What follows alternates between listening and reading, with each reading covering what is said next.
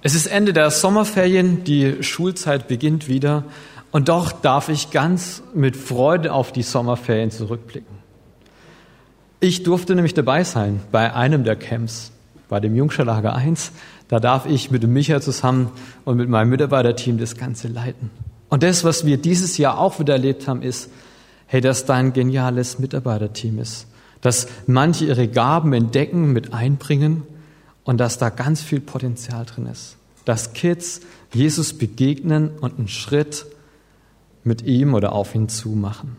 Hey, was richtig Geniales. Und ich darf euch davon berichten, darf es bezeugen, weil ich mit dabei sein durfte. Ein Teil davon. Vielen Dank für eure Gebete, für alles Unterstützen, für alles Mittragen. Bezeugen. Von dem, was ich erlebe, was ich erfahren habe, von dem, was mir wichtig ist, darf ich weitergeben, darf es bezeugen. Und ich wünsche euch das, dass ihr wirklich da viel erlebt mit dem, was das Wichtigste ist, nämlich mit Jesus in unserem Leben. Es gibt eine Geschichte in der Bibel, die mich immer wieder berührt und gleichzeitig auch herausfordert. Gott schreibt mit Menschen Geschichten. Und dazu gehört die Martha. Die kann sagen, hey, ich hab's erlebt, er gebraucht mich. Und ich wünsche uns das auch, dass wir das sagen können. Gott schreibt mit mir Geschichte. Vielleicht Geschichte in einem der Kids, die da saßen, weil ich auf dem Jungscherlager mich mit meinen Gaben und meinen Fähigkeiten eingebracht habe. Ich möchte euch mit hineinnehmen in drei kurze Situationen. Das erste. Eure Freundin, euer Freund hat Geburtstag und alle feiern ausgelassen. Und gerade wo du dich verabschieden willst, fällt dir auf, dass du keine drei Worte mit dem Geburtstagskind geredet hast. Und dann kommen dir so Sätze, die immer wieder gefallen sind, wie, hey, setz dich doch mal hin, das mit der Küche können wir später machen. Das kommt dir auf einmal wieder in den Kopf. Oder das zweite, ihr sitzt gemütlich in einer Runde und auf einmal taucht eine Frage auf. Eine Frage, die nur Google beantworten kann. Und ab diesem Moment ist einer aus eurer Runde nur noch mit dem Handy beschäftigt. Das Dritte. Draußen ist das tollste Wetter, die Sonne scheint. Euer Freund ruft an und sagt, hey, lasst uns doch zusammen einen Sonnenspaziergang machen. Aber in eurem Kopf kommen nur die Gedanken über die Regenrinne, die kaputt ist und repariert werden muss. Und ihr bleibt zu Hause. Alles triftige Gründe, nicht bei der Sache zu sein. Die Gäste wollen versorgt werden, die Infos müssen beigeschafft werden und die Dinge getan werden. Aber auch alles verpasste Gelegenheiten. Ich will uns hineinnehmen in den Predigtext von heute, in das Leben von Martha. Eine Begegnung mit Jesus, die doch ganz unterschiedlich, ähm, mit der ganz unterschiedlich umgegangen wurde. Lukas 10, Vers 38 bis 42. Als Jesus mit seinen Jüngern weiterzog, kam er in ein Dorf, wo ihn eine Frau mit Namen Martha in ihr Haus einlud. Sie hatte eine Schwester, die Maria hieß. Maria setzte sich dem Herrn zu Füßen und hörte ihm zu. Martha hingegen machte sich viel Arbeit, um für das Wohl ihrer Gäste zu sorgen. Schließlich stellte sie sich vor Jesus hin und sagte, Herr, Findest du es richtig, dass meine Schwester mich die ganze Arbeit alleine tun lässt? Sag ihr doch, sie soll mir helfen. Martha, Martha, erwiderte der Herr, du bist wegen so vielen in Sorgen und Unruhe, aber notwendig ist nur eins. Maria hat das Bessere gewählt, und das soll ihr nicht genommen werden. Soweit diese dieses Erlebnis, das Maria und Martha hatten. Dieses Erlebnis, von dem Martha bezeugen kann, das ihr Leben verändert hat. Von Martha gibt es noch eine zweite Geschichte. Und da lade ich euch ein, das als Hausaufgabe zu Hause mal nachzuforschen, was da passiert ist. In diesem Erlebnis, was wir gerade gehört haben, da steckt was drin, was mich erstmal ärgert. Und vielleicht auch den ein oder anderen Schwaben unter uns. Schaffen, schaffe, Häusle bauen. Martha macht's doch richtig. Hey, es muss doch gesorgt werden. Der Gast, dem soll es doch gut gehen. Das sind ganz klare Gastgeberpflichten. Hey, warum kann die Antwort von Jesus nicht einfach sein, Martha, du hast recht. Komm, wir helfen dir, wir arbeiten alle zusammen und dann können wir uns hinhocken und uns geht's gut. Vielleicht hat die Martha gedacht, hey, Jesus, bleib sitzen. Das ist doch meine Aufgabe und noch die meiner Schwester. Hey, das geht doch gar nicht anders. So gehört sich das. Und mir fallen noch mehr Situationen ein, Beispiele, wo es scheinbar gar nicht anders geht. Die Mutter, die ihr eigenes Leben zurückstellt, damit die Kinder großgezogen werden. Oder der Ehemann, der sich in die Arbeit stürzt, um die Familie gut zu versorgen. Der Jugendliche, der sich so anstrengt, um die Schule, die jetzt wieder beginnt, ja gut zu schaffen. Die Tochter, die ihre Eltern pflegt. Scheinbar geht es allzu oft gar nicht anders. Und doch kenne ich Mütter, die hinterher trauern um ihr verpasstes Leben. Väter, die ihre Kinder nur sporadisch sehen und Schüler, die nie getanzt haben. Töchter und Söhne, die in der Pflege krank werden, weil sie sich selbst vergessen haben und weil sie die Kraftquelle verlassen haben. Ein Abrackern ist es manchmal um so viele Dinge. Oft geht der Bezug zum eigenen Leben verloren. Da gehen Menschen auf in ihren vielen Verpflichtungen oder in dem, was sie für ihre Verpflichtungen halten und verlieren sich selbst, ihre Kraftquelle. Gleichzeitig fasziniert mich diese Geschichte immer wieder neu, auch wenn sie mich herausfordert. Die Sorge um das Viele lässt Martha den wesentlichen Moment verpassen. Und das, obwohl sie recht hat. Die Gäste müssen versorgt werden.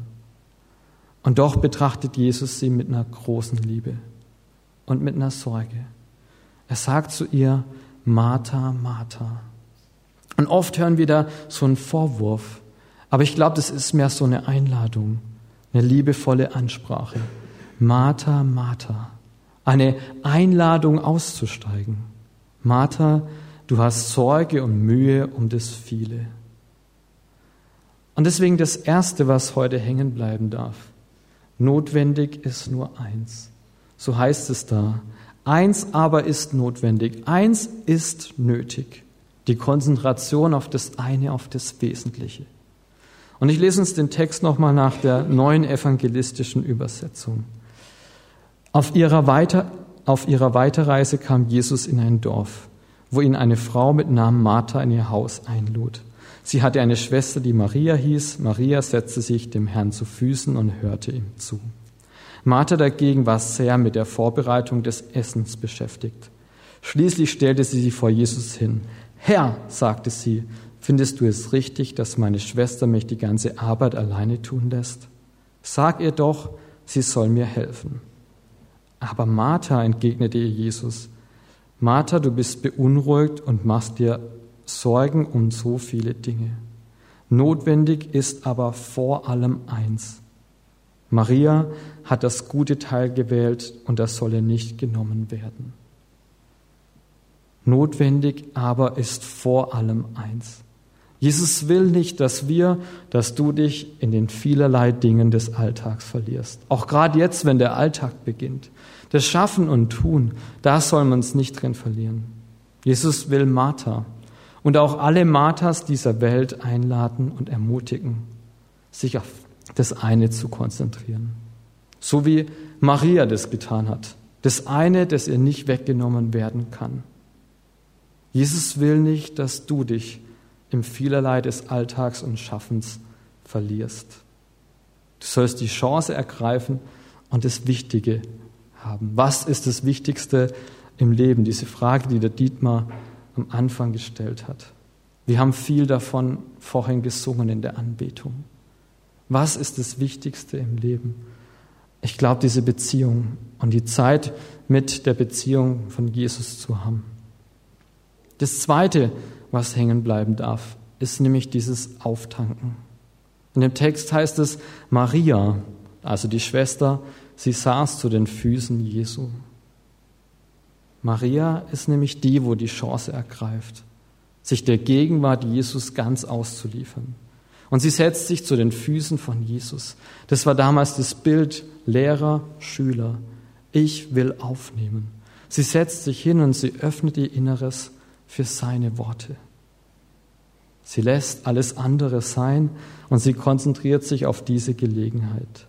Sie ist ganz da, im Augenblick bei dem einen, der sagt, hey, ich bin das Leben. Wer mich sucht, von dem lasse ich mich finden.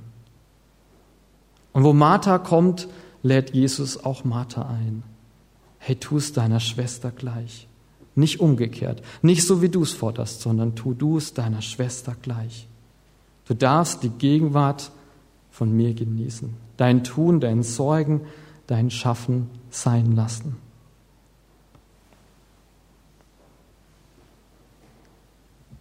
Ein weiser Mann wurde mal gefragt, warum er trotz seinen vielen Beschäftigungen immer so glücklich wäre. Und er sagt, wenn ich stehe, dann stehe ich, wenn ich gehe, dann gehe ich, wenn ich sitze, dann sitze ich, wenn ich esse, dann esse ich, wenn ich liebe, dann liebe ich. Und sie unterbrechen ihn und sagen, hey, das tun wir doch auch. Aber was machst du drüber hinaus noch? Und er sagt wiederum, wenn ich stehe, dann stehe ich, wenn ich gehe, dann gehe ich, wenn ich, und sie unterbrechen ihn. Ja, schon gut, schon gut das machen wir doch auch. Und er sagt zu ihnen, nein. Wenn ihr sitzt, dann steht ihr schon. Wenn ihr steht, dann lauft ihr schon. Und wenn ihr lauft, dann seid ihr schon am Ziel. Ich hatte es zum Nachdenken gebracht. Unsere Zeugin, die Martha, sie zeigt eine Sehnsucht auf, die Gott mit Absicht in uns hineingelegt hat. Eine Sehnsucht, die gerade auch in unserer Zeit einfach von Bedeutung ist. Vorhin bei der Mitgliederaufnahme haben wir es gehabt, diese Trägheit. Und gestern Abend hatte ich noch ein Gespräch von einer Person aus meiner Gemeinde, die gesagt hat, es ist schwer, die Trägheit zu überwinden und in den Gottesdienst zu kommen. Hey, das Wichtigste. Wir haben eine Sehnsucht in uns drin, ja, nach einer Stille, nach einem Rückzug, nach einfach nur sein zu dürfen, nach bei ihm zu sein. Etwas, wo wir hier auch im Gottesdienst erleben, sich auf das Wesentliche konzentrieren, miteinander Anbetung zu feiern, so wie wir im Gottesdienst angefangen haben, so wie der Dietmar das auch gesagt hat. Hey, es tut gut, sich das zu vergegenwärtigen. Hey, wir stehen da, wir haben einen Vater, wir haben einen, der sagt, hey, ich habe einen Schirm, der über dir ist. Hey, in sich selbst solche Zeiten zu geben, das hat mit einer Entscheidung zu tun. Im Text heißt es, Maria hat gewählt hat das gute Teil gewählt. Also haben wir eine Wahl aus diesem Wursteln, aus diesem Wuseln, aus diesem Sein, aus dem Müssen auszusteigen. Und deswegen das Dritte, was hängen bleiben darf. Es braucht Auftankzeiten, so wie Maria, und es braucht auch die Anpackzeiten, so wie Martha.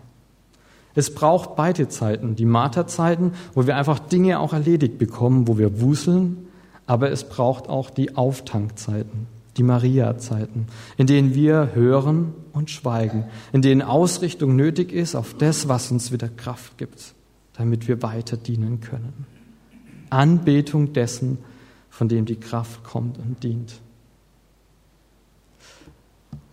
Als wir vom Urlaub zurückgekommen sind, musste ich etwas tun, was ein bisschen lästig ist und im Moment auch ein bisschen schmerzhaft. Unser Auto brauchte neuen Sprit. Das tut manchmal weh, dieses Auftanken bei uns im Auto. Aber für uns ist es wichtig, damit wir nicht ausbrennen, aufzutanken, Kraft zu bekommen, Maria-Zeiten, an den Füßen von Jesus zu sitzen und das aufzunehmen, was er uns zu geben hat. Und es mag vielleicht bei jedem auch unterschiedlich sein. Vielleicht die Anbetung, vielleicht das Bibelstudium, vielleicht der Hauskreis. Aber es ist so wichtig, dass wir diese Auftankzeiten haben. Manchmal gibt es Menschen, die Angst haben vor der Stille, weil in der Stille oder weil die Stille ihnen sagen würde, was wirklich da ist. Weil die Stille sie mit den wahren Sehnsüchten und Ängsten konfrontieren würde. Und weil in der Stille und die Kraft Gottes in ihrem Leben dann reden würde und sie vielleicht Gewohnheiten verändern müssten. Und das macht auch wieder Angst. Dann lieber nicht still werden, denken solche Menschen. Sich lieber ablenken, weiterwurschteln. Verpflichtungen über Verpflichtungen. Hey, aber das ist schade. Denn solche Menschen nehmen sich die Möglichkeit, mit Gott in Verbindung zu kommen, so wie Gott uns geschaffen hat, wie er uns angelegt hat, Verantwortung für ihr Tun zu übernehmen. Von Martha, dieses griechische Wort, was bei tun steht, es kann auch übersetzt werden mit nach allen Seiten gezerrt werden oder in Anspruch genommen sein. Unruhig sein und sich Sorgen machen ist in der Bibel immer ein Ausdruck von mangelndem Gottvertrauen.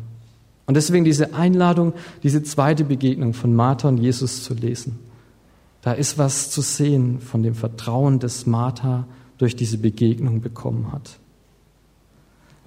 Jesus fordert uns in der Bergpredigt dazu auf, aus diesen Tretmühlen des Sorgens des Alltages herauszukommen und die Sorgen auf ihn zu werfen, Möglichkeiten und Verpflichtungen zu entkommen, sich wieder auf das Wesentliche zu besinnen. Mir hilft da ein Vorbild, auf das ich immer wieder schauen möchte. Das ist Jesus. Wie hat er es gemacht? Trotz all dem, was da war. Gerade in den Zeiten, wo es stressig wurde, wo viele Menschen gekommen sind, hat er sich immer wieder zurückgezogen. Oft auf einem Berg, um einfach Zeit mit seinem Vater zu haben, aufzutanken. Martin Luther, ein weiser Mann, hat auch gesagt, heute habe ich viel zu tun, deswegen muss ich viel beten. Oft mache ich das Gegenteil. Ich habe viel zu tun, los geht's, packen wir es an. In Zeiten, wo sich alles überschlägt, ist es was, wo ich lernen möchte, die Stille zu haben, aufzutanken und dann auch mit einer anderen Ruhe und mit einer anderen Kraft hineinzugehen in die Herausforderung. Still werden und hinhören und dann die Kraft zu bekommen, um anzupacken. Dietrich Bonhoeffer hat mal gesagt, für das Hören ist nun eins notwendig, das Schweigen. In ihm wird erst der Raum geöffnet, in dem Gott zu Gehör, zu Wort kommt und das Wort kommt nicht zu den Lärmenden, sondern zu den Schweigenden. Und das führt uns dann ins Tun, nach dem Hören ins Tun, ohne sich in dem vielen zu verlieren, aber doch ins Tun, ins Dienen und ins Lieben der anderen. Ich glaube, beides ist wichtig. Auftanken und anpacken.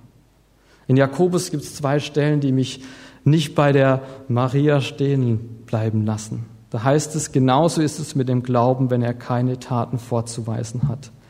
Er ist tot. Er ist tot, weil er ohne Auswirkungen bleibt. Drei Verse später heißt es, willst du nun einsehen, du törichter Mensch, dass der Glaube ohne Werke nutzlos ist.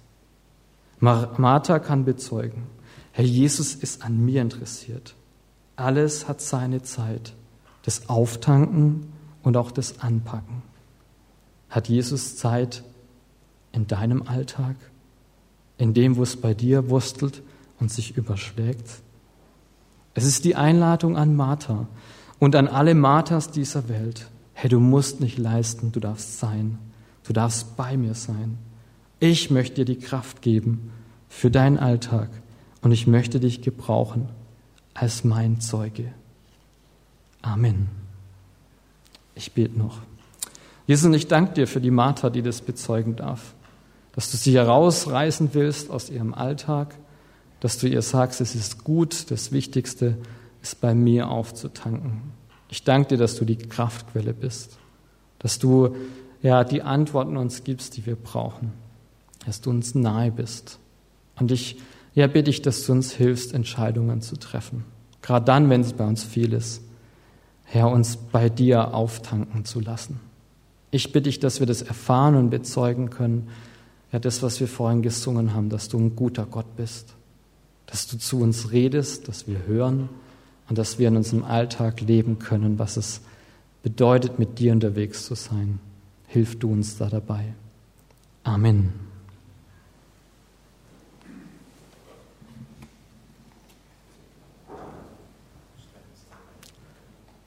Und wir sind am Ende des Gottesdienstes.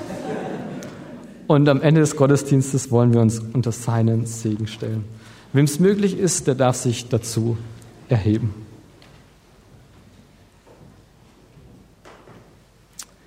Geht mit der Einsicht, dass Jesus euch bei eurem Namen gerufen hat und ihr zu ihm gehört. Geht mit der Absicht, ihm euren Dank zu sagen, mit Worten und Taten, mit Händen und Füßen. Und geht mit der Aussicht, dass Jesus bei euch ist, alle Tage bis an das Ende der Welt. Und so segne und begleite uns der allmächtige Gott, der Vater, der Sohn und der Heilige Geist. Amen. Ich wünsche euch einen gesegneten Sonntag und einen guten Start in den Alltag.